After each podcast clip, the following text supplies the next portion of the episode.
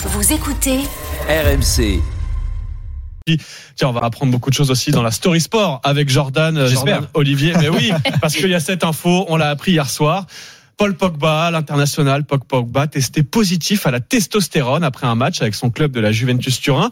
Il a été provisoirement suspendu par l'agence italienne antidopage. Oui, nouveau rebondissement dans la carrière déjà très sinueuse de Paul Pogba. Mais avant tout, savez-vous ce qu'est la testostérone? Ah, c'est pour, C'est une hormone, ouais, c'est pour euh, avoir du muscle, ouais. c'est ça, non? C'est exactement ça. C'est une hormone qui permet d'augmenter la masse musculaire et qui garantit donc de meilleures performances. C'est un produit interdit évidemment par l'Agence mondiale antidopage. Ça semble logique. Et pourtant, le 20 août dernier, après une rencontre face à Udinese, à laquelle il n'a même pas participé, il était sur le banc.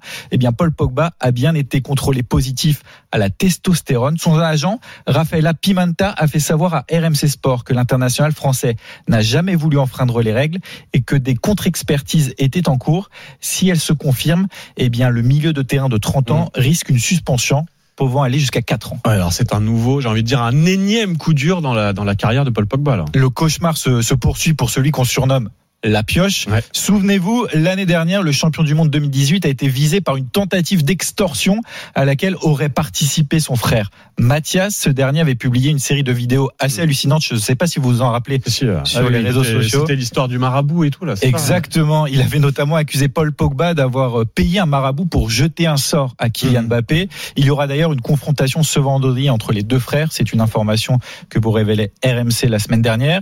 Sur le terrain, ce n'est pas beaucoup mieux. Depuis son retour à la Juventus, il y a un an, il a manqué 54 matchs pour cause de blessure.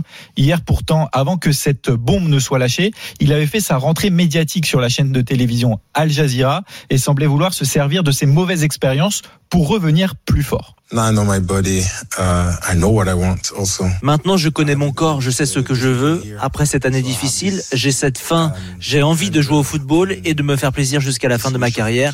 C'est comme si j'avais 18 ans à nouveau. It's like I'm I'm 18 again. Ouais, ça c'était avant la suspension. Oui, 18 ans à nouveau et pourtant l'âge de l'insouciance, l'insouciance semble bien loin pour Paul Pogba. Et surtout, je ne sais pas ce que vous en pensez, mais la question de la poursuite de, ce ca- de sa carrière se pose vraiment. Oui, ça c'est vrai que c'est. Il a, il a quoi Il a 30 ans maintenant. Il a Paul 30 ans. Pogba, Ça et- paraît compliqué. Ouais, ça fait beaucoup d'affaires. Je sais pas ce qu'en pense Alain. Est toujours là? Alain. Oui, toujours ouais, là, Paul. Pogba. euh, Est-ce qu'on y croit encore là À 30 ans, il accumule là entre les affaires judiciaires, le dopage, etc. Est-ce qu'on espère le revoir euh, au top de sa forme? Euh, c'est quand même malheureux de devoir se doper avec toutes les blessures qu'il a quand même. Donc, euh, Ouais. et- Oui, pour- et- pour et au ne même pas jouer. forme, Oui, c'est pas très Ouais. efficace. ouais. Après, on ne sait pas si la non, prise pas, de, il faut qu'il change de dopage. Euh, on ne sait pas si la prise de testostérone était volontaire euh, ou pas. En tout cas, l'enquête va, va devoir le déterminer. Évidemment, on va suivre de ça de très près, mais voilà, c'est un nouveau coup dur, un énième coup dur pour Paul Pogba, le joueur de la Juve.